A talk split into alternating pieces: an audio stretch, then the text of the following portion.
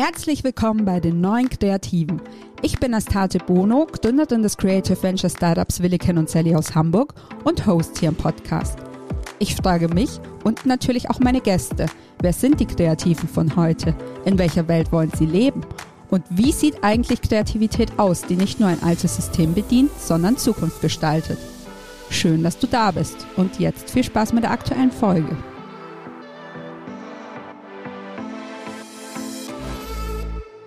Schön, dass ihr auch diese Woche wieder dabei seid. Ich freue mich auf alle meine Gäste, aber auf den Gast der heutigen Sendung war ich besonders gespannt. Ich habe mit Drehbuchautor Alexander Didina gesprochen und hoffe, dass ich seinen Nachnamen richtig ausgesprochen habe. Das war nämlich tatsächlich eine der wenigen wichtigen Fragen, über die wir nicht gesprochen haben. Alexander hat unter anderem das Drehbuch für den Kino-Überraschungserfolg Goethe Ausrufezeichen, und das Ausrufezeichen ist wichtig, aus dem Jahr 2010 gemeinsam mit Christoph Müller und Philipp Stölze geschrieben. Das Spannende an der Geschichte, Alexander hatte gerade erst in Christophs Produktionsfirma angefangen, als Praktikant oder besser gesagt als Praktikant der Assistentin. Und plötzlich hat er sich zwischen vielen wichtigen Leuten und Förderanträgen wiedergefunden und durfte seinen eigenen ersten Kinofilm mitproduzieren. Wie ihm das gelungen ist, nach unserem Gespräch kann ich es mir in etwa vorstellen. Seine eigene Geschichte hat er jedenfalls so offen und fesselnd erzählt, dass ich glatt vergessen habe, mir nebenher meine üblichen Notizen zu machen. Ob davon tatsächlich auch alles so stimmt, wird wohl sein Geheimnis bleiben. Aber wie sagt Alex so schön, als Drehbuchautor hat er die Verpflichtung, emotionale Wahrheiten zu erzählen, nicht historische Fakten. Hört rein. Es ist ein wirklich unterhaltsames Gespräch geworden über einen Jungen aus dem Plattenbau, über Tante Mary, über den deutschen Film und über Kreativität, Streit und den schmalen Grad zwischen gutem Handwerk und großer Kunst. Viel Spaß bei der neuen Folge. Hallo Alex, schön, dass du heute die Zeit gefunden hast. Ja, vielen Dank für die Einladung. Ich freue mich sehr. Sehr, sehr gerne. Ich bin gespannt, was du zu erzählen hast. Und auch bei dir steige ich natürlich ein, wie ich mit allen meinen Gästen einsteige und frage dich, wie bist du denn der Kreative geworden, der du heute bist? Also welche Stationen, Situationen und vielleicht auch Menschen haben dich so in deiner kreativen Entwicklung geprägt? Das ist eine wahnsinnig gute Frage und eine wahnsinnig ähm, komplizierte irgendwo, weil ähm, es bei mir natürlich sofort irgendwie so anfängt, ähm, so umzurattern und zu gucken, ähm, ja, wo ist eigentlich dieser Moment gewesen, ähm, wo man kreativ geworden ist. Und ich glaube, also wenn ich wirklich ehrlich bin und ähm, jetzt mal irgendwie so nicht den Bullshit erzähle, ah, da gab es diesen tollen Lehrer, den es natürlich auch gab, oder da gab es diesen einen Erweckungsmoment irgendwie so, dass man einen Film gesehen hat und gesagt hat, wow, das will ich unbedingt machen. Wenn ich so wirklich ganz, ganz tief in mich reinhöre, so, und ich merke, da werde ich auch ganz nervös, so, und äh, ich habe immer so das Gefühl, wenn man so ein bisschen nervös wird, ähm, liegt da irgendwie auch so eine Wahrheit dahinter. Ich glaube tatsächlich, meine Kreativität ist aus Trauma geboren. So. Und ähm, das klingt jetzt irgendwie so erstmal wie so ein Klopper so und irgendwie vielleicht ein bisschen traurig. Ähm, ist es vielleicht auch so, wenn ich so, darüber nachdenke. Denn ähm, also ich glaube, dazu muss ich so ein bisschen wirklich erzählen, wer ich eigentlich bin. So, ähm, ich bin ähm, ja das Kind ähm, von polnischen Immigranten, so, ähm, die nach Deutschland gekommen sind, bevor ich geboren wurde und ähm, auch relativ komplizierte Geschichte. Mein Vater musste noch so über Prag, Eiserner Vorhang, solche Geschichten. Und ähm, meine Großeltern väterlicherseits waren immer wahnsinnig stolz darauf, damals deutsch gewesen zu sein. Ich komme eben aus diesem schlesischen Raum, der einmal deutsch war, dann polnisch wurde. Und mein Vater kam vor, meine Mutter ist nachgekommen. Ich wurde irgendwann als Deutscher geboren so. Ähm, mein Vater hat nicht nur meine Mutter nachgeholt, sondern auch ähm, seine Eltern. Und in diesem ganzen Familiennachzug und ähm, ich glaube auch so in den Energien meiner Eltern war einfach sehr, sehr, sehr viel Konfliktpotenzial. Also ganz blöd gesprochen kamen meine Eltern eben auch hierher ähm, nach Hannover, um ganz genau zu sein, äh, eben so Anfang der 80er Jahre, eben mit ganz wenig bis gar kein Geld. Und ich bin halt so ein klassisches Plattenbaukind. So, ähm, was man mir, glaube ich, gar nicht so richtig anmerkt. So, ähm, und ich glaube, das hat eben auch was mit meiner Erziehung dann später so zu tun. Und ähm, dieses Plattenbaukind irgendwie so, das einfach gemerkt hat oder also so mit als seine erste Erinnerung hat, eben wie seine Mutter geweint hat. So, also um das äh, äh, wirklich irgendwie so jetzt äh, traurig zu machen. So, und wo ich eben das Gefühl hatte, scheiße, was passiert hier eigentlich um mich herum? Und ähm, die meisten Erinnerungen, die ich eben an meine Kindheit habe, gerade an mein, an mein Elternhaus, sind ja Streit geprägt, Streit, häusliche Gewalt, solche Geschichten so. Und ähm, was ich halt immer gemacht habe und woran ich mich immer erinnere, was wirklich so ein Ausfluchtsort war, ähm, war, dass der Fernseher die ganze Zeit lief und ich eigentlich ähm, immer vorm Fernseher gehangen habe. So.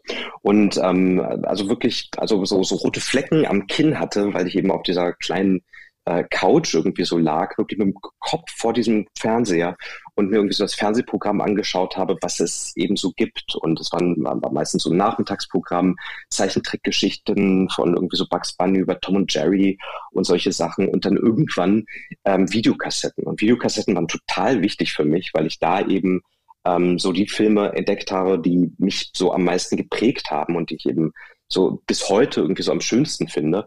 Äh, und das sind eben solche Sachen wie Ghostbusters und Zurück in die Zukunft. Halt dieses, dieses, dieses tolle 80er Jahre Kino, das ähm, also einen Fuß in der Komödie hatte, den anderen Fuß im fantastischen Kino. Und das waren eben die Sachen, die ich immer wieder, immer wieder, immer wieder, immer wieder angeschaut habe, weil ich die eben auf VHS hatte und um so meinem Alltag tatsächlich zu entkommen und eben dieser Verrücktheit meines Alltags zu entkommen, indem es eben keine echte Sicherheit gab und ähm, auch keine normalen Verhältnisse, wie ich finde. Und erst durchs Fernsehen und eben diesen, diesen, diesen Blick in diese Zauberwunderkiste habe ich gelernt, äh, was es eigentlich heißt, klassische Familienmodelle, äh, was es heißt, normal zu sein, was es heißt, irgendwie so miteinander vernünftig zu kommunizieren. Und ja, ähm, aber habe da eigentlich immer diesen Reality-Check gemacht, irgendwie so, äh, und mich immer gewundert, hey, bei denen da, irgendwie so in der Flimmerkiste, ist es irgendwie anders als bei mir. Und ich glaube, da ist eben auch so eine Art ja, Dissonanz entstanden oder so eine Art so Wegträumen, will ich das fast sagen, wo ich mir gedacht habe, hm, irgendwie bin ich nicht so wirklich das Kind meiner Familie. So und ähm, also bei dem ganzen, also bei diesen ganzen Streitereien und eben auch diesen Traumas, die da irgendwie so drunter liegen, so die dann tatsächlich, desto älter ich wurde, natürlich auch schlimmer wurden und eine Ehe, die einfach nicht zusammengepasst hat, aber wo man sich gezwungen hat, irgendwie so zusammen zu bleiben bei meinen Eltern, war, bin ich eben auch sehr viel dann natürlich, weil sie eben sehr viel arbeiten mussten, um Geld zu verdienen, abgegeben worden. So, ähm, also ich war, war so mit sechs schon so Schlüsselkind, das eben ähm, allein zur Schule gegangen ist oder in den Kindergarten so oder von Tanten, Onkels und vor allem von den Großeltern abgeholt wurde. Und ähm, ich erinnere mich eben auch sehr stark, dass gerade mein Großvater, der einfach ein toller Typ war, so ähm, wahnsinnig kreativ und fantasievoll war und mir immer auf Spaziergängen durch durch Waldgebiete und so weiter ähm, immer wieder Geschichten erzählt hat, meistens Geschichten aus dem Krieg, so äh, und dann natürlich so die ähm, positiven Geschichten über Kameradschaft und so weiter, denn mein Großvater war eben bei Rommel dem Wüstenfuchs und war da eben natürlich auch sehr stolz drauf, weil ja Rommel ja immer noch irgendwie so den, den also den, Nimbus des guten Nazis in Anführungszeiten hatte, ähm, Zeichen hatte so und äh, mein Großvater war dann in Kriegsgefangenschaft eben in England, also hatte eben auch wahnsinnig großes Glück so ähm, äh, in die richtige Kriegsgefangenschaft geraten zu sein. Und da gab es eben tolle Geschichten, die eben nicht mit Mord und Totschlag zu tun hatten, sondern eben mit zusammen Musik machen, einander helfen und so weiter. Und genau, und er konnte wahnsinnig schön zeichnen und mit ihm habe ich eben diese ganzen Sachen gemacht, die eben so das Kreative in mir sehr stark gefördert haben. So. Also wenn ich bei meinen Eltern zu Hause war, war es der Fernseher und das Eskapistische. Wenn ich bei meiner, bei meinem Opa war, meine Großmutter ist noch eine andere Geschichte, weil das ist wirklich so eine dicke Matriarchatin, so, also tatsächlich wirklich einfach dick, so und ähm, äh, auch auch sehr kompliziert irgendwie so, was die irgendwie so meinem Vater dann irgendwie so angetan hat, dass er wurde, wer er wurde, so. Ähm, aber mit meinem Großvater war es dann eben immer ja, eben auch eine Art von Eskapismus, eben eine Art von ähm, seine künstlerischen Fähigkeiten so ein bisschen ja zu erlernen, so weil ja weil ähm, meine Großeltern eben und ich glaube, das hat eben auch so etwas mit diesem Background Kriegsgeneration zu tun und ich bin da wirklich sehr aufgewachsen, immer wahnsinnig Angst hatten, mich mit anderen Kindern spielen zu lassen. So. Und plötzlich saß ich dann irgendwie so immer umgeben mit älteren Menschen und konnte mit denen toll reden, so, wurde aber immer der sehr schüchterne Junge, wenn ich mit Gleichaltrigen in Kontakt gekommen bin. Und das ist äh, bei mir also verrückterweise bis heute ins Erwachsenenalter so, dass mit Gleichaltrigen ich mich immer ein bisschen unwohl fühle, mit Älteren immer kein Problem, mit Jüngeren dann auch wieder nicht. So, aber so Gleichaltrige, oh, irgendwie ähm, ist, das, ist das dann komisch und das, äh, glaube ich, liegt liegt da dran, so äh, irgendwo. Und ähm, ja, also deswegen, also ich, ich war, war wirklich dieses, dieses wohlbehütete, unsichere Kind, das auf der einen Seite sich weggewünscht hat, auf der anderen Seite eben auch gesagt wurde, wie toll man ist, wie kreativ man ist, so wie begabt man ist und was eben so eine also ganz komische Haltung von mir, also in mir irgendwie so ausgelöst hat. Auf der einen Seite Plattenbau, auf der anderen Seite irgendwie so das letzte Königskind, das die Verantwortung hat, die Familie ähm, äh, aus diesem Unglück zu befreien. So. Und ähm, das Schlimme daran ist, irgendwann glaubt man es so und irgendwann werden einem die eigenen Unsicherheiten vor Gleichaltrigen, so weil man nicht gelernt hat, wie es ist, mit denen zu spielen und zu raufen und so weiter, ähm, als Arroganz dann irgendwie so angesehen. Und ähm, ich wurde halt sehr stark dadurch eben durch diese, durch diese Mischung und eben auch durch diese Scham, die man ja damals noch hatte. So, das ist ja heute irgendwie so anders, aber man hat sich einfach so geschämt, ähm, Ausländer zu sein. Und ähm, dass meine Eltern eben das Deutsche nicht so gut konnten, mit äh, Akzent gesprochen haben, so dass ich da eben auch so ein bisschen angefangen habe, vor Gleichaltrigen nicht die Wahrheit zu erzählen und wirklich so äh, äh, zu lügen. So. Und auch so dadurch eben so meinen Alltag, meinen schulischen Alltag ähm, dann so geprägt habe, mir Dinge auszudenken. So, wie man merkt, ich äh, komme eben zu, zu, diesem, zu diesem Moment, wo man, wo man so sagt, okay, wo geht das Geschichtenerzählen los? So, und ich bin mir ziemlich sicher, da ging es halt los, weil man eben so ähm, von sich erzählt hat, ja, nein, also bei, mein, äh, bei meiner Familie ist es ganz anders. Mein Vater ist eigentlich Deutscher und dies und das. Und meine Mutter, die kommt daher her und das ist dieses und jenes. Und eigentlich, ah, meine Großmutter hat mir dann erzählt, es gibt auch diesen, diesen, diesen Adels-Background bei uns, so, aber das, also der musste irgendwann mal verkauft werden aus äh, Gründen und so weiter. Und ähm, ja, also wie so viele wurde ich irgendwie, also habe ich angefangen, ähm, mein eigenes Leben mir neu zurechtzulegen und neu zu narratieren, so und ähm, hatte aber eben das Glück ähm, durch meine Großeltern und vor allem eben ähm, durch eine Nachbarin meines Vaters, ähm, Tante Mary, so, die nicht meine echte Tante war, so und Maria eigentlich hieß, aber eben ähm, diesen Glanz der 20er Jahre noch in sich getragen hat, damals in den 90ern als hochbetagte Frau Mitte, Ende 70, eben wenn meine Großeltern keine Zeit, keine Lust oder whatever oder ich es zu schrecklich da fand, so wegen meiner Großmutter vor allem, ähm, äh, ich eben zu meiner Tante Mary gebracht wurde, eben dieser ehemaligen Nachbarin von meinem Vater. Und die ähm, äh, mir eben ähm, so andere Seiten eben von diesem, von, von, von, von diesen Kriegszeiten erzählt hat. Und zwar eben das Überleben in Hannover damals in den 20er Jahren und vor allem, wenn man eben wirklich einfach kein Fan der Nazis war. So. Und wie eben Phosphorbomben irgendwie runterkamen, irgendwie sowas in der Hanomag passiert ist. So, äh, und wie man eben so den kleinen ich will jetzt nicht sagen Widerstand, aber so ähm, den kleinen Trotz gemacht hat, dass man eben ähm, so die Aufgabe hat, als Familie mindestens eine Hakenkreuzflagge irgendwie so zu Hause zu haben und ähm, sie eben dieses, ähm, also dieses, diesem Dogma begegnet sind, indem sie einfach ihrem Kind eine Flagge zum Spielen gegeben haben und bewiesen haben, guck mal, wir haben das halt auch. So und eben nicht das Große sein musste. Und bei dieser Tante Mary eben, die hat mir eben so ein bisschen dieses, also, also so ein bisschen diese, diese Aura von der großen, weiten Welt gegeben. So. Und ähm, plötzlich war die Platte nicht mehr die Platte und plötzlich waren alle Möglichkeiten der Welt da. So. Und ähm, sie hat etwas gesehen oder wollte etwas sehen, so ähm, ähm, ja, dass ich irgendwie so für mein Alter irgendwie so, also ganz begabt wäre, ähm, so und eben äh, hat meine musischen Fähigkeiten eben ähm, dann gefördert, hat mir ein Klavier gekauft, also solche Sachen so, ähm, die also die sonst überhaupt nicht in Frage gekommen wären bei einfach wirklich bitterarmen Leuten, die ähm, ja den ganzen Tag arbeiten müssen und sich wirklich überlegen müssen, wie geht's ähm, nächste Woche mit der Miete irgendwie so weiter. Habe ich da eben so eine Art von Rückhalt bekommen oder eben so eine Unterstützung bekommen, eben mich auch zu trauen, in das Künstlerische zu gehen und eben ähm, darauf zu achten, dass meine Noten halt gut, gut, sind, weil sie wusste eben, damit ich eben nicht wie meine Mutter eben die ähm, Kassiererin bei damals Plus jetzt netto gewesen ist, bis sie Opfer eines Raubüberfalls wurde. Dr Dramatic Stories, ja. Und mein Vater, der irgendwie ähm, irgendwann ähm, einfach nur zum Heiratsschwindler geworden ist. So, also meine Eltern sind natürlich dann irgendwann auch getrennt. So, und was dann eben auch meine Schuld war, weil ich dann der 13-Jährige war, der irgendwie so die Mutter rausgeholt hat aus dieser ganzen Geschichte.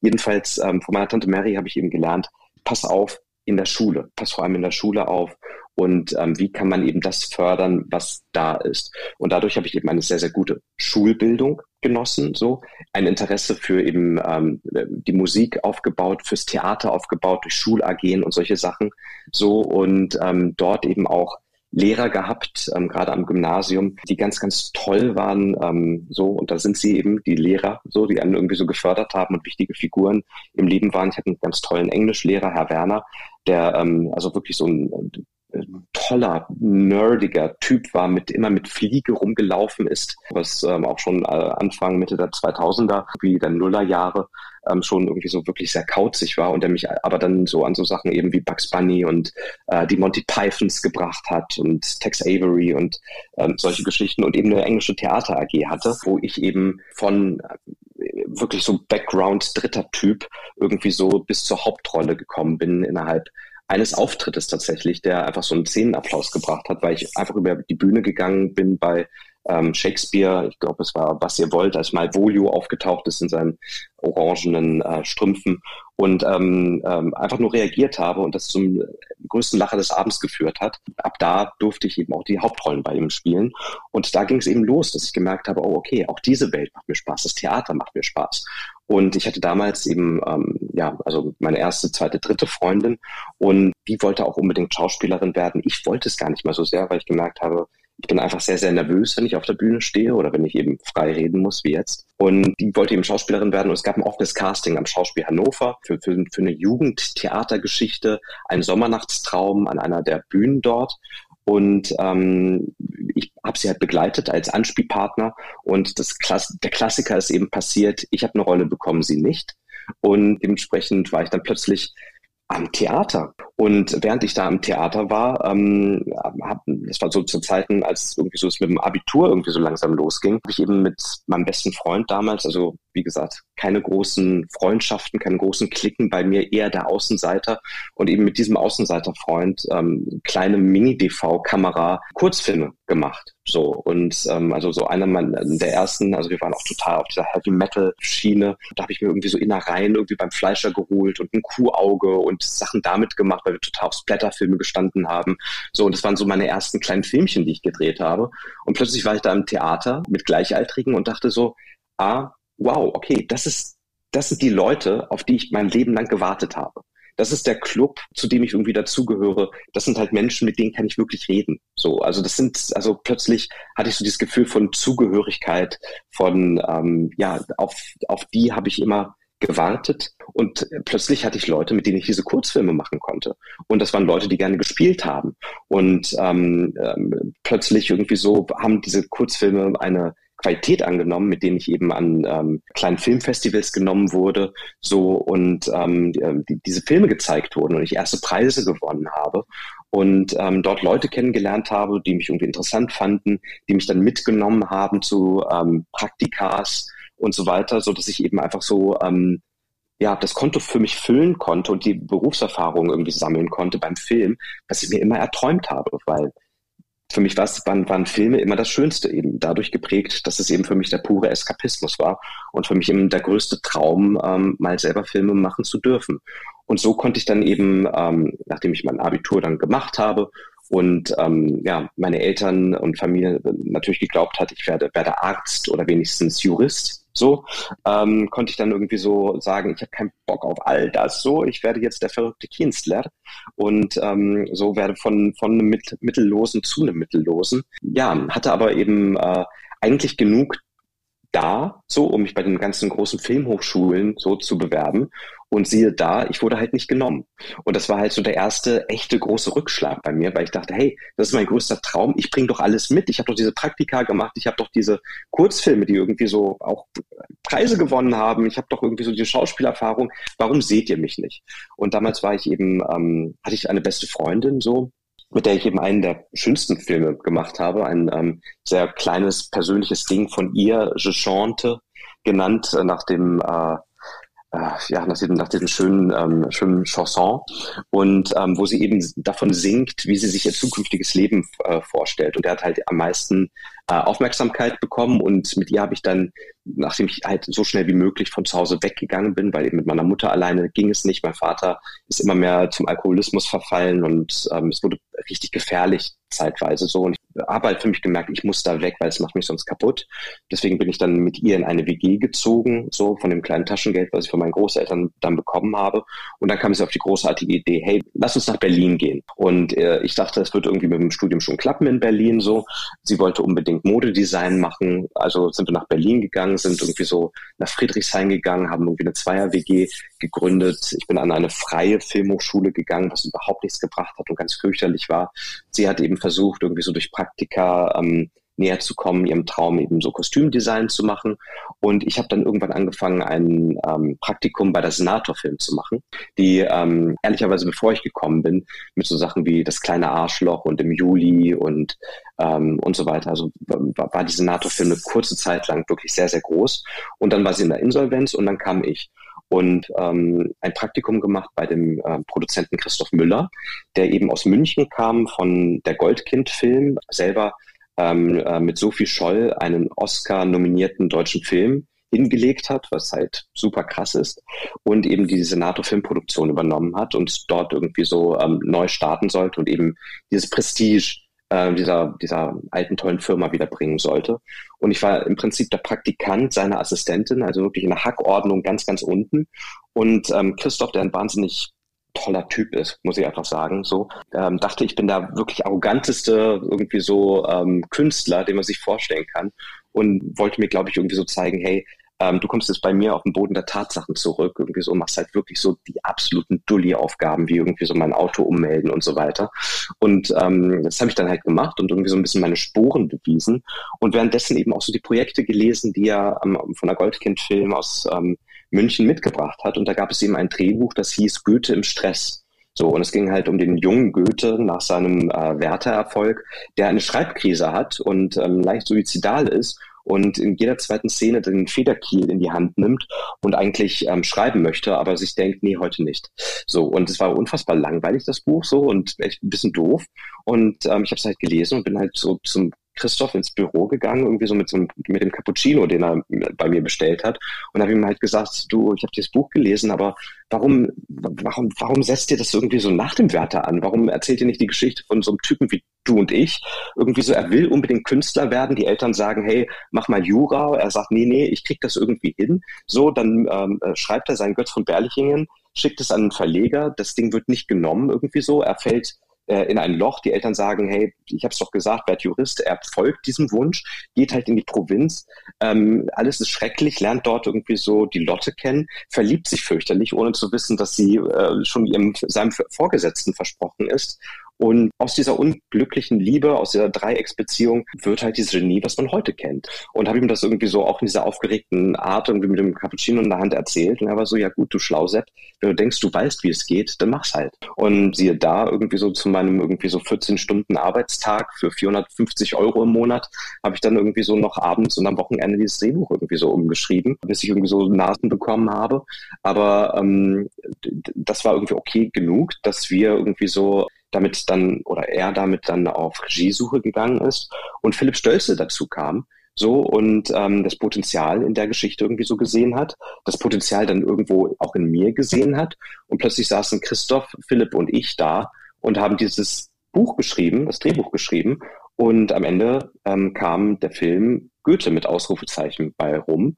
Und es war tatsächlich also nicht nur mein erster Kinofilm, sondern einfach also der, der erste große Film, an dem ich wirklich beteiligt war, also ein kleines Wunder, so, dass ich vom Praktikanten eben zum Drehbuchautoren geworden bin. Und nicht nur das, ich habe währenddessen irgendwie so, ähm, äh, also die Karriere in dieser Filmproduktion irgendwie so innerhalb von zwei Jahren in Rekordtempo gemacht, eben so vom Praktikanten zum Trainee, zum Dramaturgen, zum Producer, der diesen Film eben auch mitproduzieren durfte, künstlerisch, was ähm, eine Ehre war, also die total krass ist, weil ähm, das hat mich auch fürchterlich verwöhnt irgendwie so, weil äh, in allen späteren Filmprojekten, bis auf ich war noch niemals in New York, was wir wieder so eng gemacht haben, ähm, ich nie diese tolle Rolle mehr hatte, sondern einfach ein Drehbuch abgegeben habe und manchmal die DVD mit dem Film zurückbekommen habe und nicht so wie da irgendwie so bei allen Schritten mit dabei sein durfte und wirklich alles lernen konnte.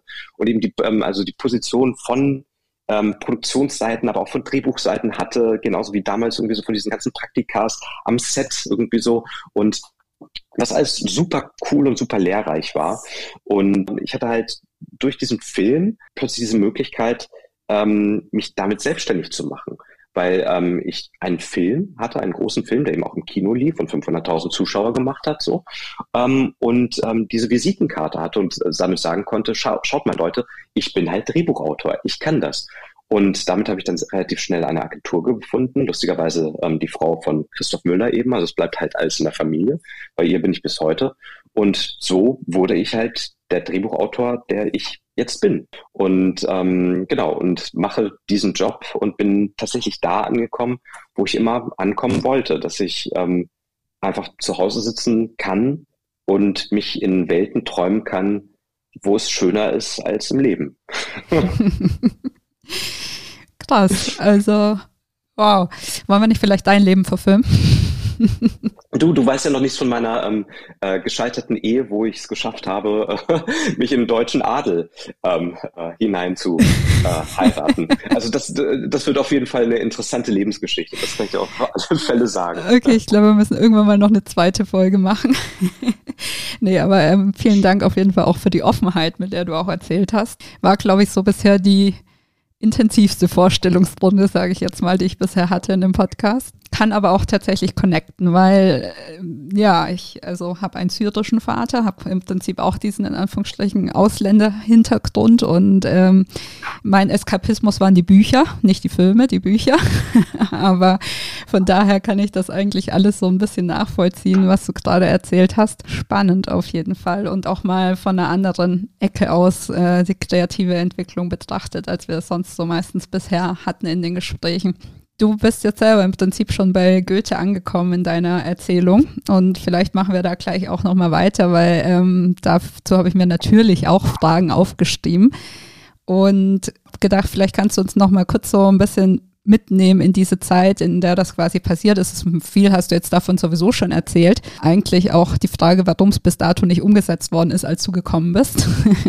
Und warte mal, jetzt muss, jetzt muss ich mich selber mal sortieren, weil du gefühlt schon den kompletten Fragebogen abgehakt hast. Naja, mich hätte auch interessiert, wusstest du so schon nach dem ersten Lesen wirklich, hattest du mit dem ersten Lesen schon wirklich so genau ein Bild davon, wo, wo du es haben willst und wo es hingehen soll? Und wie hast du dann quasi angefangen dran zu arbeiten, nachdem das ja so dein erstes Drehbuch war ähm, und er gesagt hat, ja, dann mach halt, wenn du meinst, dass du es kannst.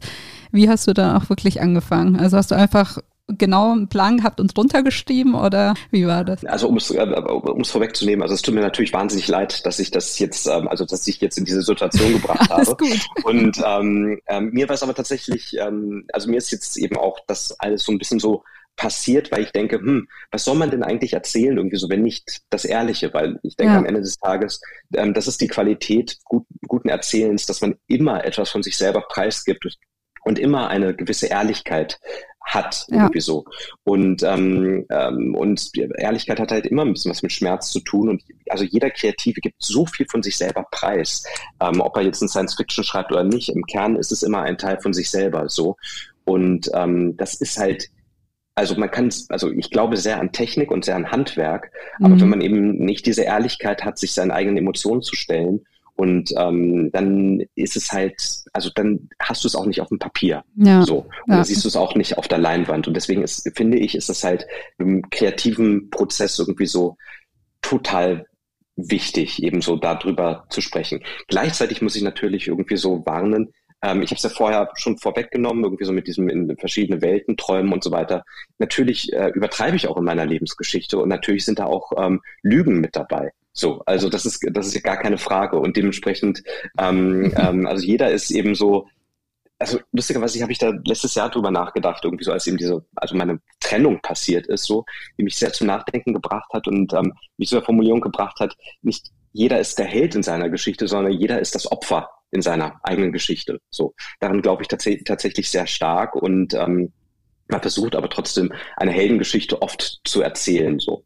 Und ähm, genau, also that said, ähm, ist es tatsächlich so, dass es bei dem Goethe-Film eben, hätte es nicht diese Vorlagen gegeben, wäre, glaube ich, das Projekt, so wie es, oder der Film, so wie er jetzt entstanden ist, nie entstanden. Also ähm, es gab natürlich diese Vision von Christoph, dass er damals einen deutschen Shakespeare in Love machen wollte, so, was eine sehr schöne Idee war und gedacht hat, ja, das kann man doch mit dem Goethe machen. Und im Werther und im echten Goethe ähm, stecken ja auch wirklich die Ingredienzien dafür drinne, so, also in seinem Werdegang und eben auch diesem autobiografischen, ähm, was er gemacht hat. Und was ich eben so, ich so spannend dran fand, ist eben genau das. Er hat sein eigenes Leben genommen und es verfremdet zum Werther. Also er hat äh, aus seinem eigenen Leben eben eine Legende geschaffen, ein, eine, eine, eine Narration geschaffen, die was mit ihm zu tun hat, aber dann doch nicht er ist, sondern der Wärter. Und ähm, da sind wir wieder irgendwie so bei diesen eigenen Heldengeschichten, das Opfer in seiner eigenen, in seinem eigenen Leben. Wenn man etwas Ehrliches und Wahres über sich preisgibt, dann ist die Qualität des Stoffes meistens recht gut. Und das war es eben, glaube ich, eben auch, was, was Goethe und Werther da gemacht hat.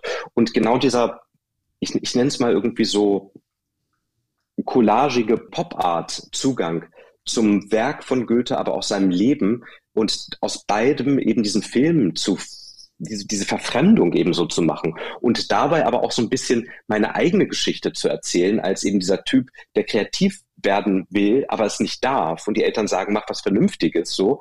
Das war einfach eine gute, gute Mischung so. Und mal davon abgesehen, Goethe in unserem Film war 26 und ich war auch 26, als ich diesen Film eben mitschreiben durfte. Und, ähm, und, und da sind wir auch wieder bei dem, was ich vorher erzählt habe, auch in diesem Raum mit diesen beiden wirklich wesentlich älteren, also ich will sie jetzt nicht älter machen, als sie sind, aber für mich wesentlich älteren Männern, so, ähm, so mit denen ich versuche, irgendwie so auf Augenhöhe mitzuhalten, obwohl ich der Praktikant bin und der eine ist halt dieser gefeierte Musikvideoregisseur zu der Zeit, so, und dieser Oscar-nominierte irgendwie Produzent, so, ist halt eben einfach so in diese, auch in diesen Streitereien und diesen Diskussionen und in diesem Spaß irgendwie so, ist halt dieser Film entstanden.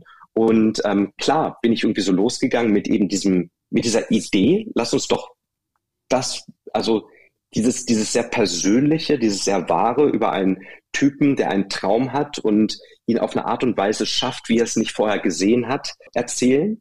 Und ähm, klar hatte das eine Art von Struktur, aber wir sind dann erst auf die wirkliche Struktur eben gekommen ähm, als wir uns dann tatsächlich zusammengesetzt haben und ganz klassisch geplottet haben. Und das ist, ähm, wenn man jetzt irgendwie so eben das Strukturelle betrachtet, eben auch bis heute, finde ich, das Allerwichtigste. Du musst halt wirklich also die Hausaufgaben machen und dir, also dir ganz klar irgendwie so, sei es ähm, in der Beatsheet-Form, Exposé, Treatment, wie du es nennen möchtest und wie du es halt selber brauchst. so. Und wir haben damals eben beim Goethe-Film, das weiß ich noch, eben im szenischen Treatment gearbeitet, aber ähm, know your story before you write your draft, weil ähm, sonst fliegt dir die ganze Kiste um die Ohren und du bist halt in einer Schreibkrise nach der nächsten. Tu es einfach auch für dich, damit du irgendwie weißt, wohin die Reise geht und du eben ab und zu auch kreativ werden kannst, wo du es vielleicht nicht erwartet hast und eben äh, ähm, wenn, wenn, du weißt, also was deine Struktur, was dein Skelett ist, kannst du ab und zu kleine Ausbrüche machen oder gucken, wohin dich die Figuren führen. Du weißt halt immer, wo du hin zurückkommen musst. So. Und ähm, das nur mal so zum ganz grundsätzlichen Handwerklichen. Mhm. So, ähm, also immer, immer mit dem Wissen, dem Roadmap, dem Plan starten, was du eigentlich erzählen möchtest. Ja, spannend, dass du da auch so ein bisschen deine eigene Geschichte reingewoben hast, sozusagen. Und ähm, ich muss auch sagen, ähm, das ist dir in der Einleitung auf jeden Fall heute sehr gut gelungen, da deine Geschichte zu erzählen und die zu verkaufen, weil ich mache mir normalerweise immer nebenher Notizen. Das habe ich heute komplett vergessen. Deswegen habe ich wahrscheinlich auch nicht so viel dazu gefragt, weil ich dir so gebannt zugehört habe. Also dein Handwerk beherrschst du auf jeden Fall. Hattest du auch ein bisschen Respekt davor, Goethe sozusagen von seinem Sockel zu stoßen und das Ganze so ein bisschen, ja, ich würde jetzt mal sagen, amerikanisch lässig aufzuziehen? Also vielen Dank erstmal für äh, das Kompliment. Es freut und rührt mich tatsächlich sehr, so ähm, dass es so ist, äh, weil es war nicht vorbereitet und war keine Absicht. So und also dementsprechend ähm, kann ich dir da wirklich nur danken, weil es also mich wirklich berührt. So. Und ähm, ganz ehrlich, also fuck off irgendwie so. Ich meine, dieser, diese, diese, dieser, dieser ganze Goethe-Kult irgendwie so, dieser Deutsche, diese Heiligkeit irgendwie so.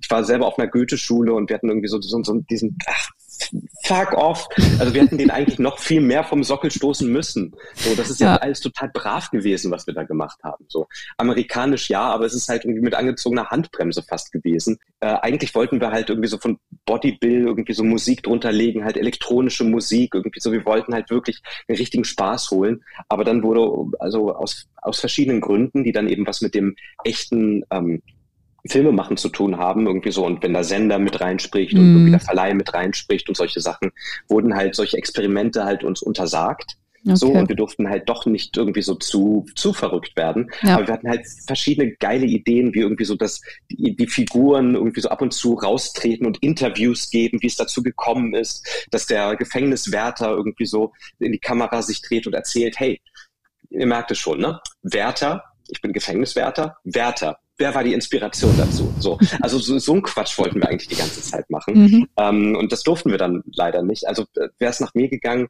weißt du, ich meine, so, hey, also wenn du mich fragst, irgendwie so, willst du einen Film gucken, der Goethe heißt, sag ich nein, weil ich mir sicher bin, ich werde gelangweilt. Ich komme von zurück in die Zukunft und Ghostbusters. Leute, langweilt mich nicht. So, ich will keinen braven deutschen Film. So, ich meine, es ist schon schlimm genug, dass dieser Goethe-Film jetzt irgendwie ein Schulfilm geworden ist, irgendwie so, und dass jüngere Affären, die ich irgendwie so habe, nach Hause kommen und sehen, oh, du hast diesen Goethe-Film gemacht, den habe ich in der Schule gesehen und man fühlt sich alt. So, das ist schon schlimm genug, so. Aber ähm, äh, eigentlich hätte man, also ich finde eben so dieses, dieses ganze kultmäßige, dieses Sockelding irgendwie so, das ist so schnarchig. Und ähm, also was ich an diesem Film eben wirklich mochte, ist halt, also man hat das Gefühl, es ist ein normaler Mensch. Und also wenn wir das geschafft haben, haben wir schon mal viel geschafft irgendwie so, weil es ist einfach viel zu viel Respekt da, irgendwie so dieser deutsche heilige Fuck off Respekt. So. Ja, pass auf, es schließt sich auch gleich die nächste äh, langweilige, spießige Frage an. Nämlich, ihr seid ja jetzt wahrscheinlich auch nicht ganz so faktentreu äh, gewesen, wie man das aus den deutschen Filmen so kennt. Findest du, Film darf geschichtliche Fakten verändern oder erfinden? Ja, also ja, ja, weil also ich meine, also ich habe da wirklich eine große Leidenschaft für und bin kurz davor, mich auf so eine Seifenkaste Kiste irgendwie so zu stellen, irgendwie so und im Park irgendwie so Leute anzuschreien. so, weil ähm, wenn ich geschichtliche Fakten möchte, dann lese ich doch bitte die Quellen oder eben ein Medium, das Geschichte faktengenau abbilden kann. Ich meine, ein Dokumentarfilm kann es bis zum gewissen Grade, aber eben auch nicht nur so, weil es sind immer Interpretationen dabei, sei es des Filmemachers, sei es eben der Zeitzeugen, whatever. So. Und ich finde eben Film und vor allem Kino so und eben fiktionales Erzählen hat nicht die Verpflichtung, die Fakten zu sagen, sie hat die Verpflichtung, Wahrheiten zu sagen. Und mit Wahrheiten meine ich halt emotionale Wahrheiten wie ähm, äh, es berührt mich, es macht mich traurig, es macht mich glücklich, es bringt mich zum Lachen, es lässt mich mein eigenes Leben hinterfragen. Ich gehe mit einem guten Gefühl aus dem Kino und möchte mein Leben nochmal neu betrachten. Ich habe heute eine gute Laune oder ich bin todtraurig. Das sind Wahrheiten und nicht war er zu jener Zeit dort und dort. So, wenn es nicht der Geschichte dient, lass es weg, erzähl es anders, lass dir was einfallen, werde kreativ. Also, das, also das, daran glaube ich zumindest. So, ja. und ich kann, da kann ich nur Goethe zitieren, weil er hat das gleich mit Werther gemacht. So, weil er, weil er es eben auch wusste. So, weil er wusste halt irgendwie so, sonst wird es halt langweilig. Ja. ja, das Beste, was so ein Film leisten kann, ist ja auch quasi die Figur so interessant zu machen, dass die Leute dann danach Bock haben, sich wirklich mit der echt echten Figur Goethe sozusagen zu beschäftigen. Eben, und dann, das können sie dann. Und dann können sie eben auch nachlesen, ähm, stimmte das? Oder eben auch eine kritische Meinung bilden. Weil ich meine, also ich finde das ja auch irgendwie so ähm, total wichtig, dass man eben eine kritische Meinung zum Gesehenen haben kann und muss. Weil ähm, natürlich ist eben so Geschichten erzählen total verlockend und man glaubt einer guten Geschichte. Man glaubt einer guten Verschwörungstheorie lieber als der Wahrheit, mhm. weil es halt spannender, ist reizvoller. Und ähm, es ist total wichtig zu sagen, nee, nee, warte mal, äh, das ist eine Geschichte. Jetzt will ich doch mal sehen, was ist denn die Wahrheit dahinter, was die Fakten angeht. Weil emotional weiß ich jetzt, wo ich bin, so, aber also wenn das funktioniert, ähm, so, dann haben wir tatsächlich guten Schulunterricht da gemacht, weil es vielleicht auch ja. so ein bisschen Medienkompetenz schult. Total. Ja, jetzt nochmal kurz, äh, du hast es vorhin selber schon so ein bisschen angeschnitten zum pragmatischen Filmgeschäft hinter den Ideen sozusagen. Also konnte dann Christoph tatsächlich in dem Moment sagen, ja, super geil, wir machen das? Oder musstet ihr quasi zu dritt dann erstmal loslaufen und Geldgeber finden? Also die kurze Antwort ist tatsächlich, also wenn es eben einen so einen leidenschaftlichen Typen gibt wie Christoph als Produzenten, dann klappt es schon mit dem Geld. Aber natürlich war es ähm, kein unbedingt einfacher Prozess, weil ähm, ähm, diese ganzen Förderungen, so ähm, wie, wie das eben irgendwie so in Deutschland funktioniert, das Filme machen mit den Förderungen. Da musst du einen Sender finden, da musst du einen Verleih finden, dann haben die alle eben auch Meinungen, die musst du einfließen lassen und so weiter. Dann ist die Frage, ist es der richtige Cast, ist es die richtige inhaltliche Entscheidung, ist es die richtige Regie, ist es whatever. So. Also es gibt ähm, tausend Dinge irgendwie so, die ähm, zum Scheitern einer Filmfinanzierung führen können oder dass irgendwelche Partner aussteigen. Aber ähm, also in meiner Erinnerung ist es ein ziemlicher Durchmarsch gewesen. Also wir sind zwar übers Budget gegangen, aber auch da konnte Christoph halt das retten, indem er eben äh, damals Bully Herbig dazu ähm, geholt hat und reingeholt hat, der mit seinen Erfolgen eben ähm, Referenzmittel hatte, die er dann irgendwie eingelöst hat. Und ähm, ja, der Film wurde eben dann auch gemacht. Aber wie gesagt, das, das habe ich damals eben auch das erste Mal erlebt, weil ich eben auch als ähm, Producer dran gearbeitet habe, diese ganzen Filmfördereinträge zu machen irgendwie und so weiter. Das ist tatsächlich auch einfach, also auch da braucht man wirklich Geduld und Leidenschaft, eben das gut kaufen zu können und Leute eben anzuzünden, hey, das ist wirklich eine Sache, da möchte ich dabei sein, da muss ich dabei sein. Und vor allem, das lohnt sich halt auch, weil es wird halt auch ein Publikum erreichen. So. Ja.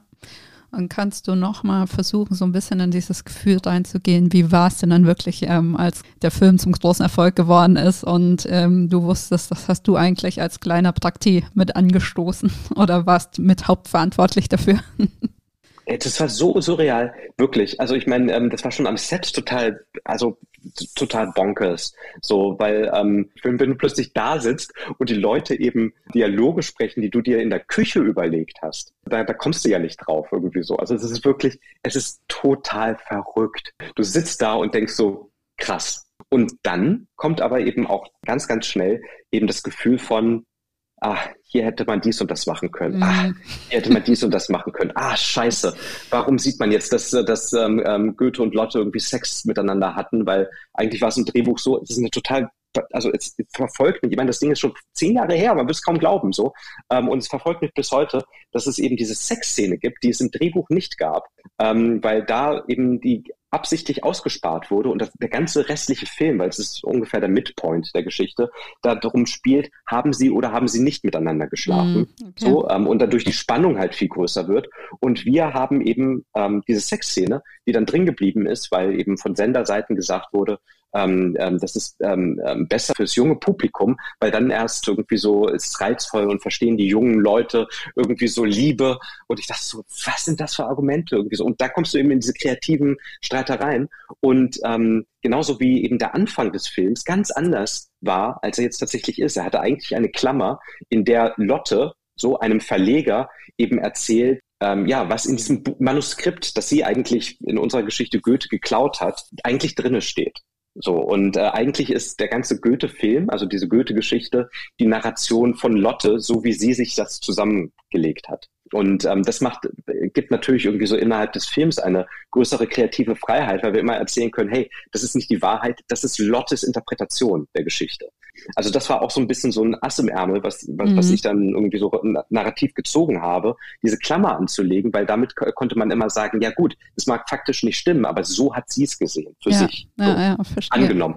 Naja, jedenfalls, aber das sind halt dann diese Dinge, wenn der Film fertig ist und du siehst sie nicht im Film oder sie sind anders geworden. Die verfolgen dich bis heute. Das ist wirklich krass. Und das sind halt, also ich, ich glaube, ich bin ein super umgänglicher Autor und nehme sehr gerne ähm, Rat an, irgendwie so, ähm, finde immer ähm, neue Sachen eigentlich interessanter als die alten, so und finde irgendwie so Herausforderungen immer toll, weil man dann kreativ werden kann.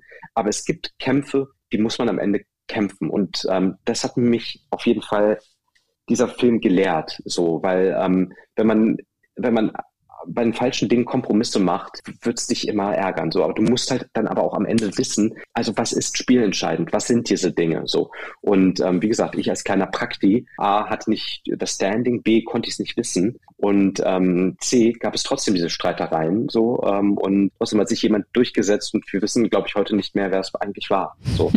ja, aber das ist eben auch das Ding. Das darf man eben nicht vergessen irgendwie so, ähm, gerade eben auch als Kreativer in dieser Maschine Film. Du bist halt nur ein Zahnrad. Ja. So. Und du hast nicht immer recht wirklich sei kein Idiot und bestehe auf deiner Meinung, nur weil es deine Meinung ist und du dich großartig findest. Weil ähm, auch wenn du mit der Kritik, auch wenn du denkst, irgendwie so die Kritik ist falsch, irgendwas Wahres wird dran sein und hinterfrag deine Sachen immer wieder, immer wieder, immer wieder, aber streck auch nicht die Waffen. So, also es ist ein ganz schwerer Prozess, da irgendwie so ähm, durchzukommen und also sein, seine Kreativität oder sein kreatives Bild oder so, also so sein Werk zu beschützen, es aber auch durch die Meinung anderer besser machen zu können. So. Mhm. Ja, auf das Thema hm. Streit wollte ich tatsächlich nachher nochmal zurückkommen. Aber jetzt soll ich nochmal kurz das aufgreifen, was du gerade ähm, gesagt hast, nämlich, dass du natürlich bei der Filmentwicklung ähm, oder bei der Filmproduktion immer auch so ein kleines Rädchen im Getriebe bist. Nervt es manchmal als Drehbuchautor, dass man sozusagen, auch wenn der Film nachher ein Erfolg wird, eigentlich ähm, immer der Mann hinter den Kulissen ist und äh, würde man sich dann manchmal wünschen, selber vielleicht auch vor der Kamera zu stehen und ein bisschen mehr von dem Film abzubekommen? Naja, du, ähm, es, also, also ich habe es ja erzählt, also es, ich kann, kann sagen, ein bisschen nein, weil ähm, wenn man es eben so frei gewählt hat, dann äh, hat man eben auch das gewählt. So, und bei mir ist es eben so, dass ich eben mit, mit der Schauspielerei das zu aufregend fand. Das mit der Regie eben aus meinen irgendwie so, ähm, aus meinem komischen Werdegang irgendwie so zu kompliziert finde mit zu, zu vielen Menschen und zu vielen Befindlichkeiten. So. Mhm. Und mit dem Autorentum ist halt die beste Welt für mich ist, weil ich kann mich halt wegimaginieren und gleichzeitig eben Filme machen. So und bin aber auch alleine, aber auch wieder unter Leuten und kann immer wieder rein und raus. Ja. So. Dementsprechend kann ich sagen, nein, was das Fame angeht. Gleichzeitig kann ich sagen, es regt einen tierisch auf. So. Also, und es macht einen wirklich, es macht einen auch total wahnsinnig, weil, ähm, also ich finde, ein Klassiker ist irgendwie so, wenn der Film gut ist, war es der Regisseur. Wenn der Film schlecht ist, ist es Schuld des Drehbuchautorens.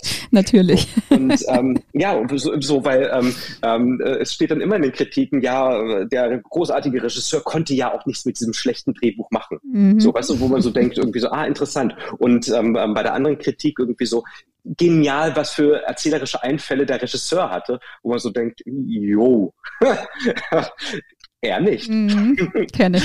Also da ist, da ist tatsächlich eine Wahrheit. Und da, ähm, also da gibt es wirklich so eine Diskrepanz, weil also man, man lugt, also ich zumindest und, und ich weiß auch viele meiner Kollegen, immer so nach Amerika, was das angeht, weil ähm, da ist es ja so toll geworden, auch durch die Serie, dass eben klar wurde, hey, der Regisseur ist natürlich wichtig, aber es ist der Showrunner der die Geschichte zusammenhält und die Geschichte irgendwie so zu der macht, die, äh, die es ist. Und die ähm, Regisseure führen das eben aus. So, das hast du eben bei der Serie manchmal, das hast du beim, beim Kino manchmal, aber du hast halt trotzdem die Kino-Typen wie Scorsese, wie Christopher Nolan, ähm, äh, Taika Waititi, die trotzdem die tollen Regisseure sind. Also es nimmt dir ja auch nichts.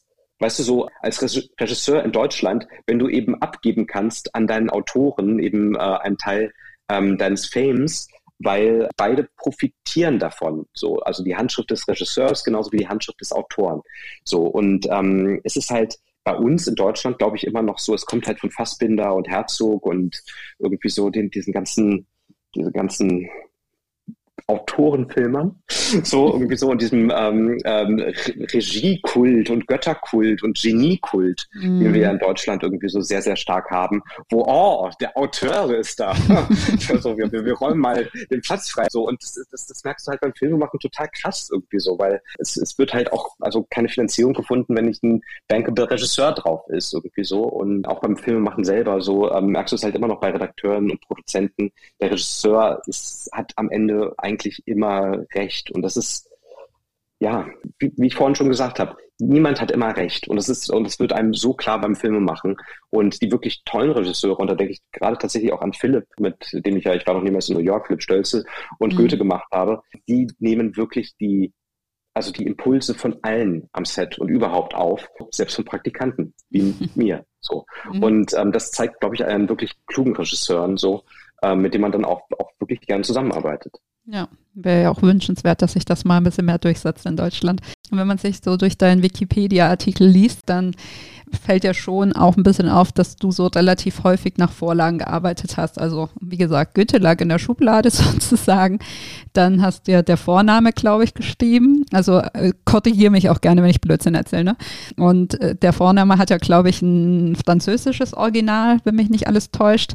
Dann Song für Mia, das basiert ja auf einem schwedischen Film, glaube ich. Und jetzt hast du ja zuletzt die Schule der magischen Tiere ähm, geschrieben, was auf einer Romanvorlage basiert. So. Also man hat das Gefühl, dass es in Deutschland jetzt auch mal unabhängig von dir, gar nicht nur ähm, in, in deiner Karriere, sondern generell einfach sehr, sehr viele Adaptionen entstehen. Und wieso werden zumindest jetzt gefühlt und von außen betrachtet, so wenige originäre Ideen umgesetzt in Deutschland. Und wenn, wenn, sie umgesetzt werden, wieso haben sie dann so oft mit der DDR oder dem Zweiten Weltkrieg zu tun? Also würdest du sagen, es fehlt in Deutschland Fantasie oder fehlt es den Filmproduktionen und den Geldgebern an Mut?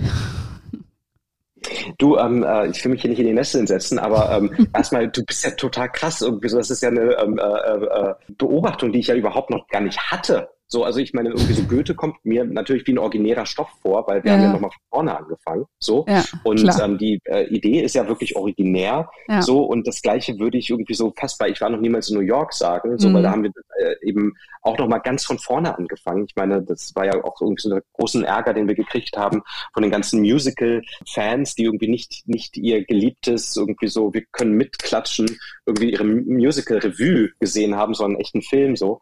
Ähm, das fanden die ganz, ganz doof. Und man darf natürlich nicht meinen ähm, Instant-Hit und äh, mein Glanzstück in meiner äh, Filmografie vergessen, Bruder vor Luder, der Lochis oh, oh ja, stimmt.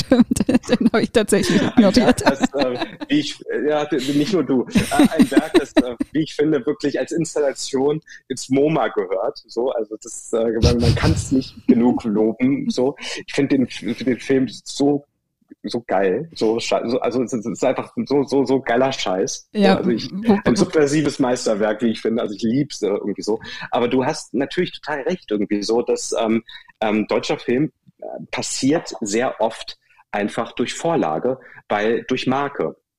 Weil es ist halt oft so, dass sich eben ähm, ähm, Produzenten, Produktionsfirmen, Verleiher eben nicht trauen, originäre Stoffe zu erzählen, weil ähm, keine Marke dahinter ist. Und mit einer Marke dahinter, wie eben Schule der magischen Tiere, weißt du halt, dadurch, dass es halt so ein Riesenerfolg ist, dass es eine Fanbase gibt und äh, ein, ein gewisser Teil von Menschen ins Kino geht, egal wie der Film ist. So und bis es sich voll rumgesprochen hat, dass der Film vielleicht nicht gut ist, sind schon eine Million Menschen ins Kino gegangen. So, ähm, also das ist so ein bisschen, also nicht nicht nur das Kalkül, sondern auch wirklich die Wahrheit, weil ich meine, du kennst es bestimmt zwischen also auch bei deinem Sehverhalten oder bei meinem Sehverhalten so, wenn ich etwas sehe, irgendwie so, ähm, was, was mich an irgendetwas erinnert, keine Ahnung, Spider-Man. Oh, ah, geil, Spider-Man, gucke ich mir an. So, ähm, weil, weil ich die Marke kenne, weil ich weiß, also es ist halt same, same, but different, äh, aber ich fühle mich halt wohl genug so und ich bin halt gespannt darauf, ähm, das zu sehen, was ich gelesen habe, was ich gehört habe, was ich irgendwie in anderer Form gesehen habe, mal verfilmt zu sehen. So.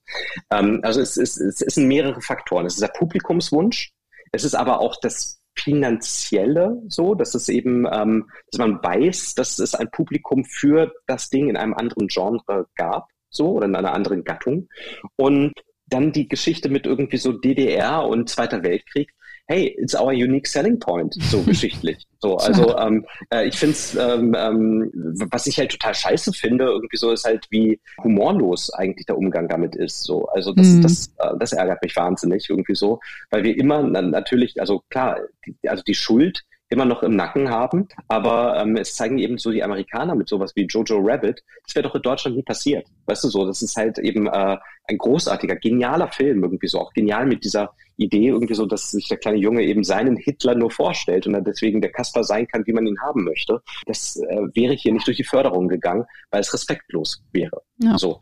Und ähm, ich kann da wirklich nur aus eigener Erfahrung äh, sprechen, weil ähm, mich das total nervt. Wie gesagt, diese Heiligkeit, weißt du, so ja. diese heiligen oh, bloß nicht vom Sockel, bloß nicht etwas trauen, was irgendwie schief gehen könnte. Deswegen hatte ich halt eben auch, ähm, also ich, ich, ich habe tatsächlich zwei Projekte, die eben ähm, also vor dem Zweiten Weltkrieg und im Zweiten Weltkrieg spielen, aber eben Farsen sind. So, also lustige Filme. Mhm. Und ähm, die wurden mir von den ähm, Fördern, Förderern um die Ohren gehauen, so mit den Worten, das kann man nicht machen. Das ist respektlos. Man kann nicht irgendwie so ähm, so mit äh, Hitler, Stalin, Mussolini umgehen, keine Ahnung. Und ähm, ich bin halt immer so, ja, also wenn, wenn nicht nach fast 100 Jahren irgendwie so und warum nicht aus Deutschland? So, also wir sollten doch eigentlich, weißt du, so, warum dürfen es die Amerikaner und wir nicht, wo wir es doch hinter uns haben. So. Und ähm, es, das ist halt, ich finde es halt auch sehr schade und es langweilt mich. Weil es sind immer diese Betroffenheitsfilme, ähm, die irgendwie so dann so bei Netflix irgendwie so hochkommen oder wie auch immer so. Und man denkt so, oh, ich kann nicht schon wieder so eine traurige Nazi-Scheiße gucken. Ja, genau. So, also das ist irgendwie, ist so. So. Und ähm, deswegen, ähm,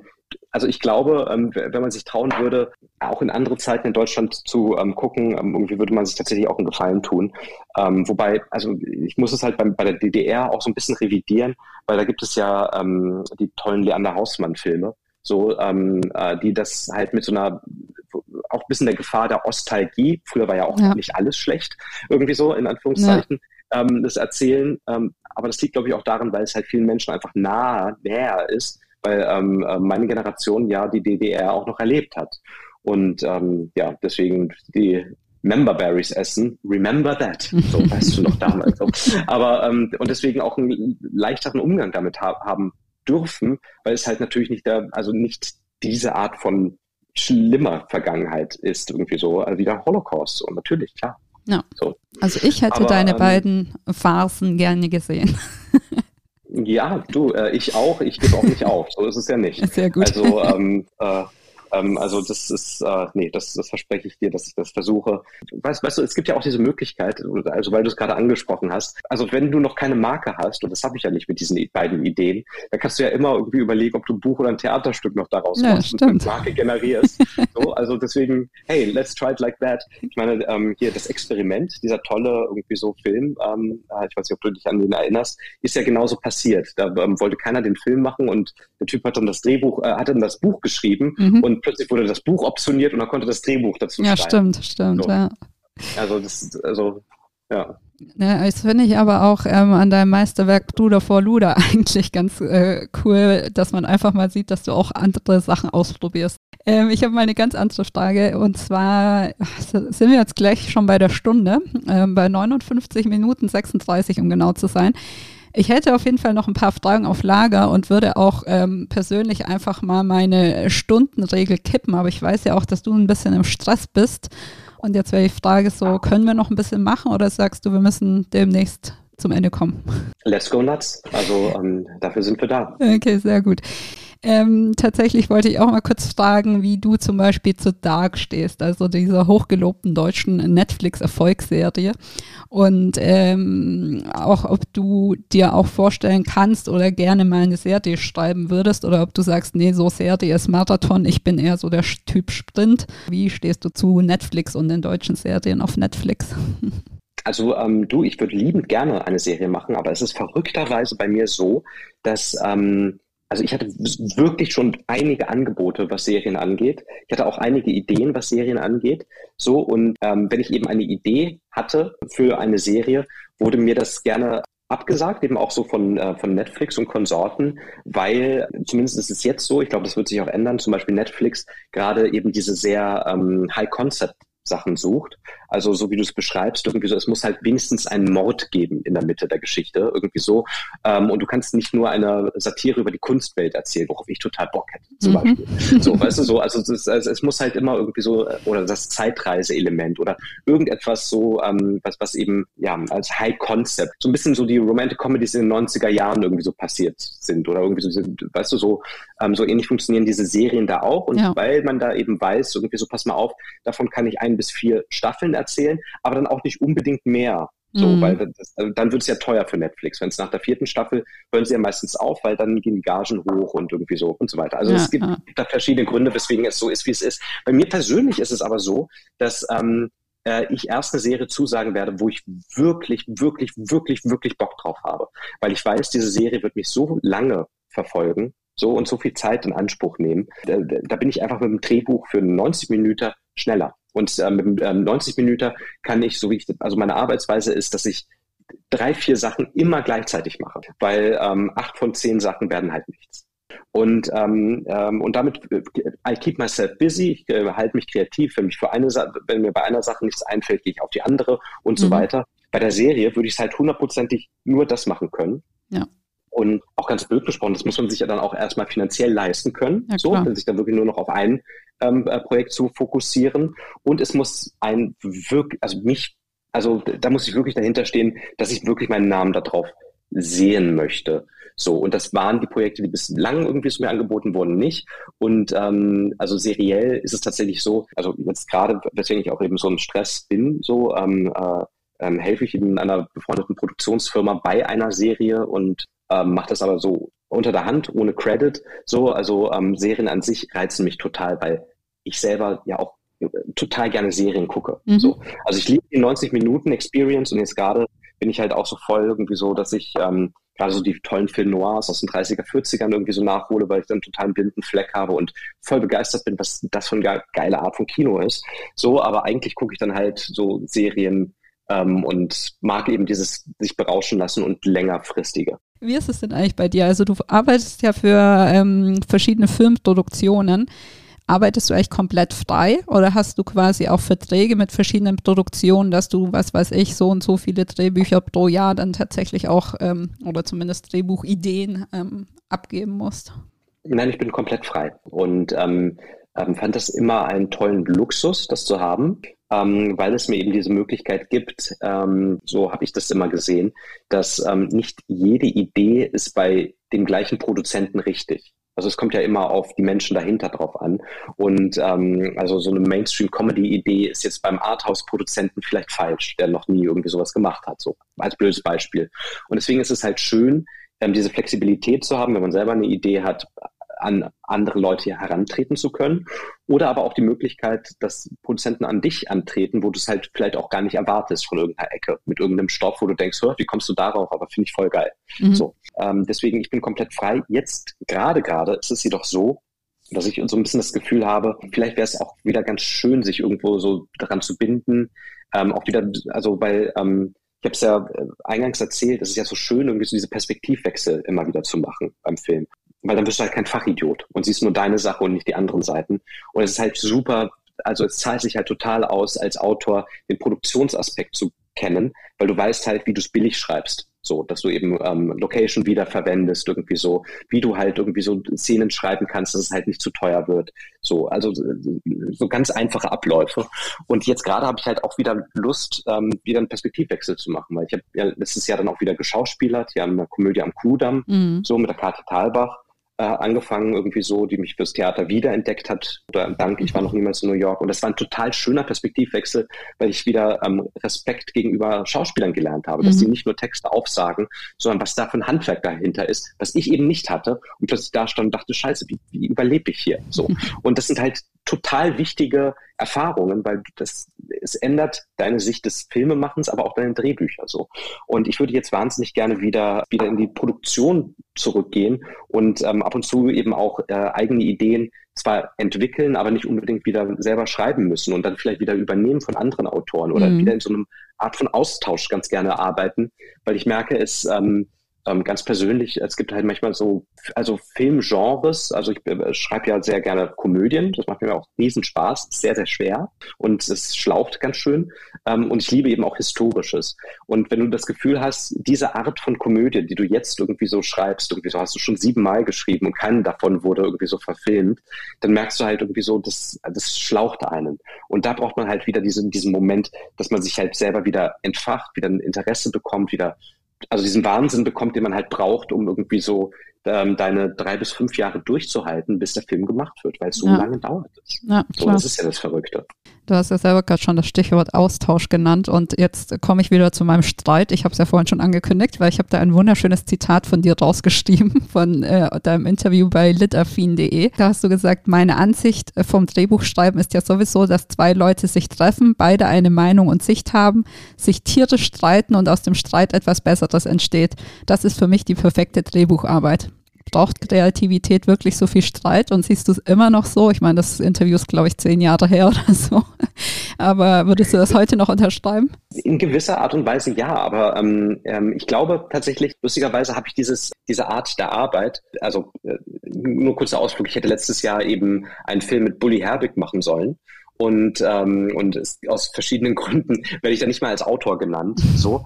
Und ähm, was eben auch nochmal äh, apropos Streit ähm, nochmal eine kompliziertere Geschichte ist. Aber ihm hatte ich dann auch gesagt hey für mich ist es eben das Schönste wenn es eben diese Reibung gibt und dann entsteht etwas Neues. Und er war sofort so hey ich will mich nicht streiten so.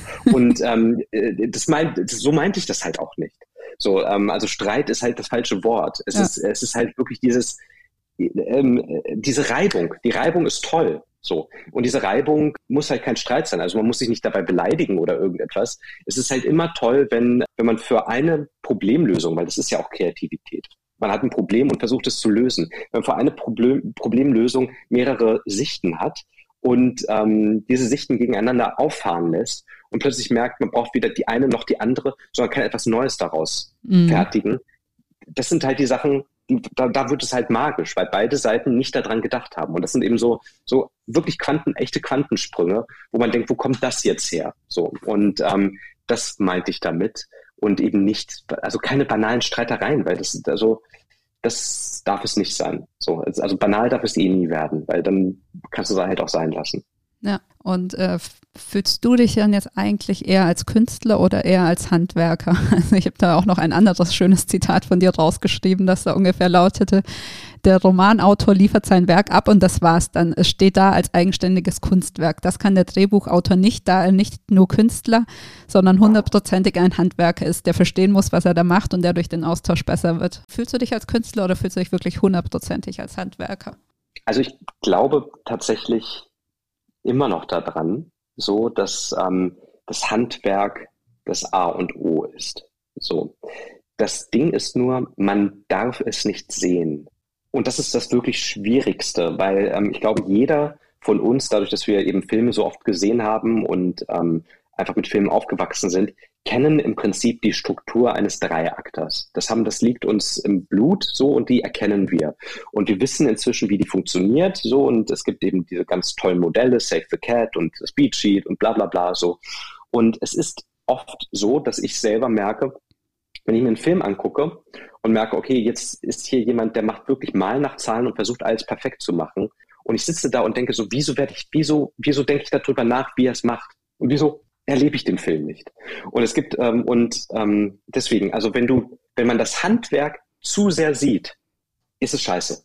Weil dann, dann kommst du nicht in den Film rein. Dann wirst du nicht von dem Film gepackt, dann wirst du nicht in die Geschichte gezogen und so weiter. Du brauchst halt immer noch diesen X-Faktor oder wenigstens die Bemühung, dein Handwerk zu kaschieren durch Dinge, die halt nicht nach Handwerk aussehen. Ich weiß, das klingt total kompliziert oder irgendwie so, so theoretisch, aber ähm, es ist tatsächlich möglich, Handwerk abzuliefern, ohne dass man es als Handwerk erkennt. Ja. So. Und, ähm, und ich glaube, da wird man Künstler. Da wird es halt wirklich gut und auch wirklich interessant. Und es ist selten genug, dass einem das gelingt. So, mhm. aber wenn es einem gelingt, dann kann das sehr, sehr toll werden, weil man denkt irgendwie so, boah, was habe ich jetzt Wildes gelesen? So wie ein John Malkovich mäßig irgendwie so. Und am Ende merkst du, oh fuck, es ist die Dreiaktstruktur und ich habe es einfach nicht gecheckt, weil, oh, so wie ein guter Magier, weißt du, so der sagt so, wie gucken Sie auf diese Hand, weil mit der hier mache ich irgendwie Scheiße, den du nicht sehen sollst. Ja, ich überspringe jetzt einfach ein paar Fragen, sonst wird es wirklich zu lang, aber zwei Fragen noch so zum Schluss. Die Pandemie hat ja schon, glaube ich, äh, die Arbeit am Set vor allem sehr verändert, aber würdest du auch sagen, sie hat auch deine Arbeit als Drehbuchautor verändert? Also denkst du die ja, Pandemie mit ja. beim Schreiben? Ja, weißt du, warum sie die, ähm, äh, äh, die Sicht des äh, oder äh, warum sie die Arbeit des Autoren verändert hat? Weil plötzlich alle gemeckert haben und gesagt haben, oh, ich sitze den ganzen Tag vom Computer und komme nicht mehr raus. Das ist mein Alltag. That's my life. endlich wurden wir als endlich wurden wir als Autoren verstanden. Ja. So, für uns ist Lockdown Alltag. so, und das, das, das, das war eines der schönsten Gefühle. Alle haben gemeckert irgendwie, oh, wie schlimm das ist, wie schlimm das ist. Und man sitzt da und sagt so, ja, willkommen in meinem Leben. So, jetzt versteht ihr endlich, was wir hier machen. So, und natürlich wird das jetzt auch wieder direkt vergessen, so kaum, irgendwie so ist es lockerer geworden. Aber ja, das hat's, ähm, das hat's geändert. Also das hat's wirklich richtig stark geändert. Und was es geändert hat, was mir wirklich zugute kommt, ist halt, dass es eben diese Art von Meetings gibt, wie jetzt, mhm. so, ähm, wo man eben im Zoom-Call ist und nicht irgendwie so ähm, sechs Stunden mit dem Zug nach München fährt. Ja um dann zwei Stunden zu reden, um dann sechs Stunden wieder zurückzufahren. So, ähm, das hat sich echt eingekriegt und das tut der Arbeit verdammt gut, weil man eben viel effizienter geworden ist wieder und ähm, äh, wieder stärker auf Effizienz gepolt ist, was mir total wichtig ist, weil ähm, ja, wie gesagt, wenn man vier Projekte immer gleichzeitig macht, so, man muss halt wirklich gut strukturiert sein so, und da, da, dann nervt es manchmal irgendwie so, wenn man irgendwie so Larifari sich immer wieder erzählt, wie schön das Wetter doch ist. So. und ähm, da macht es einfach Spaß, so richtig hm, rein, Konzentration und los geht's. Ja, so. ja total. Ja, also das hat, sich, das hat sich dank der Pandemie geändert. Also, äh, so. Aber es ist jetzt nicht so, dass du irgendwie sagst, ah, okay, ich muss jetzt weniger Kussszenen reinnehmen, weil die Leute sollen sich ja nicht zu nahe kommen oder sowas. ich glaube, das ist jetzt auch ein bisschen vorbei. So, also dadurch, dass ja. es eben diese Hygienekonzepte am, Test, äh, am Set gibt und so weiter. Ähm, das war ja eine Zeit lang irgendwie so ähm, bei irgendwie so Daily Soaps so ein echtes Problem. Mhm. Aber wie gesagt, dadurch, dass es Kino, was, was aber tatsächlich ähm, ein guter Punkt ist, weil ähm, also als, die, als der Lockdown kam, ist ja wirklich auch die ganze Filmbranche einmal zusammengebrochen. Ja. So, also literally. Und wir sind halt wirklich tolle Projekte weggeflogen, so, weil ähm, inhaltlich man natürlich anders andere Dinge erzählen muss oder möchte als vorher. Weil, ganz blöd gesprochen, gab es eben ein Projekt über ältere Leute, die den ähm, so, also die, die den, sich gesagt haben, wir ähm, haben zusammen gelebt, wir wollen zusammen sterben und es ihren, ihren Kindern irgendwie näher bringen wollten. So, so solche Filme werden halt gerade nicht gemacht, weil, ähm, weißt du, so, wenn alte Leute oder ältere Leute, so um die 70, es durch die Pandemie geschafft haben, ist es sehr vermessen, wenn sie danach sagen sollten, hey, jetzt bringe ich mich aber um. Ja, so, und das ist, ähm, also deswegen sind, ähm, muss, musste man halt auch relativ stark die Themen mhm. anpassen durch die Pandemie. Okay, spannend. Ähm, und die letzte Frage, woran arbeitest du gerade? Kannst du schon ein paar Sachen verraten, was man so als nächstes vielleicht von dir sehen wird? Wahrscheinlich nicht, ne? Naja, also ich habe ich hab so ein paar Sachen ja irgendwie so ähm, anerwähnt, irgendwie ja. so angedeutet. Ja, ja, ähm, aber was, was auf jeden Fall gesehen wird, also was, was kommen wird, ist eben Schule der magischen Tiere Teil 2. Mhm. So.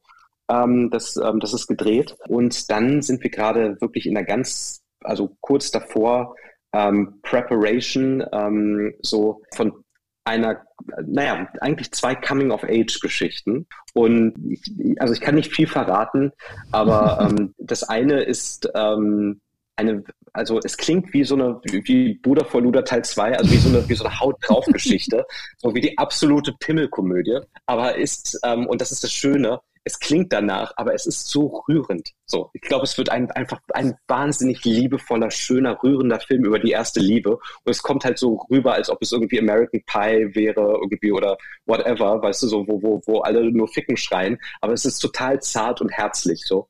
Und auf den Film freue ich mich total, weil ich glaube, das wird eine echte Überraschung. Und ähm, äh, einen anderen Film, auf den ich mich wirklich auch extrem freue, ist tatsächlich eine Coming-of-Age-Geschichte über vier Frauen, die 17, mhm. 18 sind und ähm, ähm, das ihre Probleme im Leben haben und an einer Schwelle im Leben stehen, wo es Veränderung heißt. Und das Einzige, was sie verbindet, ist ähm, ihre Leidenschaft fürs Skaten. Und das ist eine, wird, wird glaube ich, auch eine ganz, ganz, ganz, ganz tolle Geschichte, wo ich, und das ist das wirklich Verrückte, so, ich bin ja, also weder, weder bin ich 18 noch bin ich eine Frau, äh, biologisch, ähm, äh, aber wirklich so viele von meinen Erfahrungen aus meinem Leben erzählen konnte, was, was ich frappierend finde so und total angedockt bin. Also auch da wird man, glaube ich, viele Sachen, die ich heute kurz erzählt habe, in, dies, in diesen Büchern sehen und sehr überrascht sein, dass ähm, ja, also dass das da ist und dass das von einem Mann geschrieben wurde. So, wo es by the way aber sehr hilft, dass ähm, der Rest äh, der Crew weiblich ist. So und ähm, äh, ab und zu sagen kann, ja, das weißt du nun wirklich nicht so. Wollte ich gerade fragen, ob ein Mann heutzutage noch über vier Frauen schreiben kann und ob du eine weibliche Co-Autorin hattest oder andere weibliche Kollegen, die dann mitgemischt haben. Also ähm, ja, also das äh, ähm, äh, all das, was du gerade sagst, natürlich. So, weil ich würde mir natürlich nie, nie, also ich wäre nie vermessen genug zu sagen, hey, ich erkläre euch, ich, ich mansplaine euch mal was. ja, genau. Warte mal, hört mal zu, Frauen. Hier äh, mansplaint euch ein äh, Mann Mitte 30, wie es doch wirklich bei euch aussieht. Erzählt mir nichts. Dem, dem bin ich mir durchaus bewusst. Das, das ist doch ein guter Schlusspunkt für dieses äh, sehr amüsante Gespräch. Vielen, vielen Dank nochmal. Ähm, es hat viel Spaß gemacht. Wir hätten auch wegen mir noch zwei Stunden reden können, aber das heben wir uns dann vielleicht mal für eine zweite Folge auf nach dem nächsten Film. Nein, ich habe zu danken. Mir hat das auch wirklich wahnsinnig viel Spaß gemacht und ähm, ähm, ja, äh, es tut mir nochmal leid, dass ich jetzt am Anfang irgendwie so mir so viel Platz genommen habe, aber das ist so aus mir rausgesprudelt und ähm, ja, das äh, passiert natürlich auch nur, wenn man äh, ein gewisses Vertrauen ähm, ähm seinem Gesprächspartner gegenüber hat. Und dementsprechend kann ich dir kann ich dieses Lob äh, nur ähm, äh, äh, zu dir geben und ähm, mich auch nur herzlich dafür bedanken, dass du dir die Zeit genommen hast und dir die Mühen gemacht hast. Das freut mich sehr und das muss dir auch gar nicht leid tun, weil ich finde, das sind die besten Geschichten, wo die Leute einfach wirklich dann drauf los erzählen. Danke dir. Dankeschön. Tschüss.